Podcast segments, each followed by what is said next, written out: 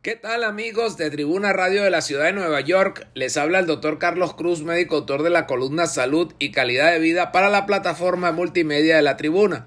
Esta semana vamos a estar conversando sobre la prevención de nuestra salud ante la llegada del frío. Y es que en los Estados Unidos el final de año trae eventos importantes que se inician con el cambio de, horario, la celebración del Día de Acción de Gracias y el inicio de la Navidad. Pero con estos eventos el frío también hace acto de presencia y al respecto hay que tomar medidas preventivas a los fines de que la protección a este elemento de la naturaleza sea efectiva y no nos traiga como consecuencia serios problemas de salud.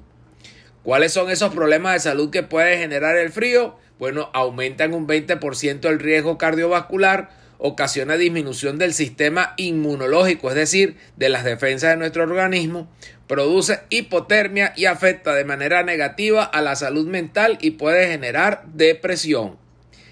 ¿Qué medida debemos tomar para prevenir? En primer lugar, conocer cuáles son los grupos de mayor riesgo, que son los siguientes, los adultos mayores sin alimentación, vestimenta o calefacción adecuada, los bebés, personas que permanecen en exteriores durante periodos largos y personas que beben alcohol o consumen drogas ilícitas. En segundo lugar, en nuestros hogares hay que seguir las instrucciones del Centro de Control y Prevención de Enfermedades de los Estados Unidos, que son las siguientes.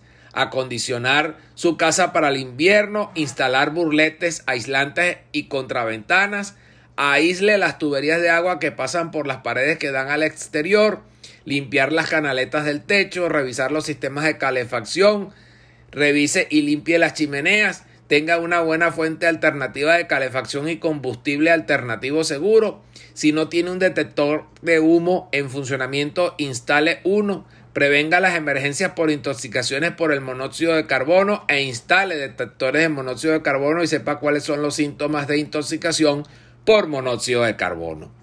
Si usted necesita mayor información en esta época de frío, puede contactar al Centro de Control y Prevención de Enfermedades de los Estados Unidos al teléfono 1-800-232-4636 o escribirnos a nuestro correo electrónico tusaludhispana.gmail.com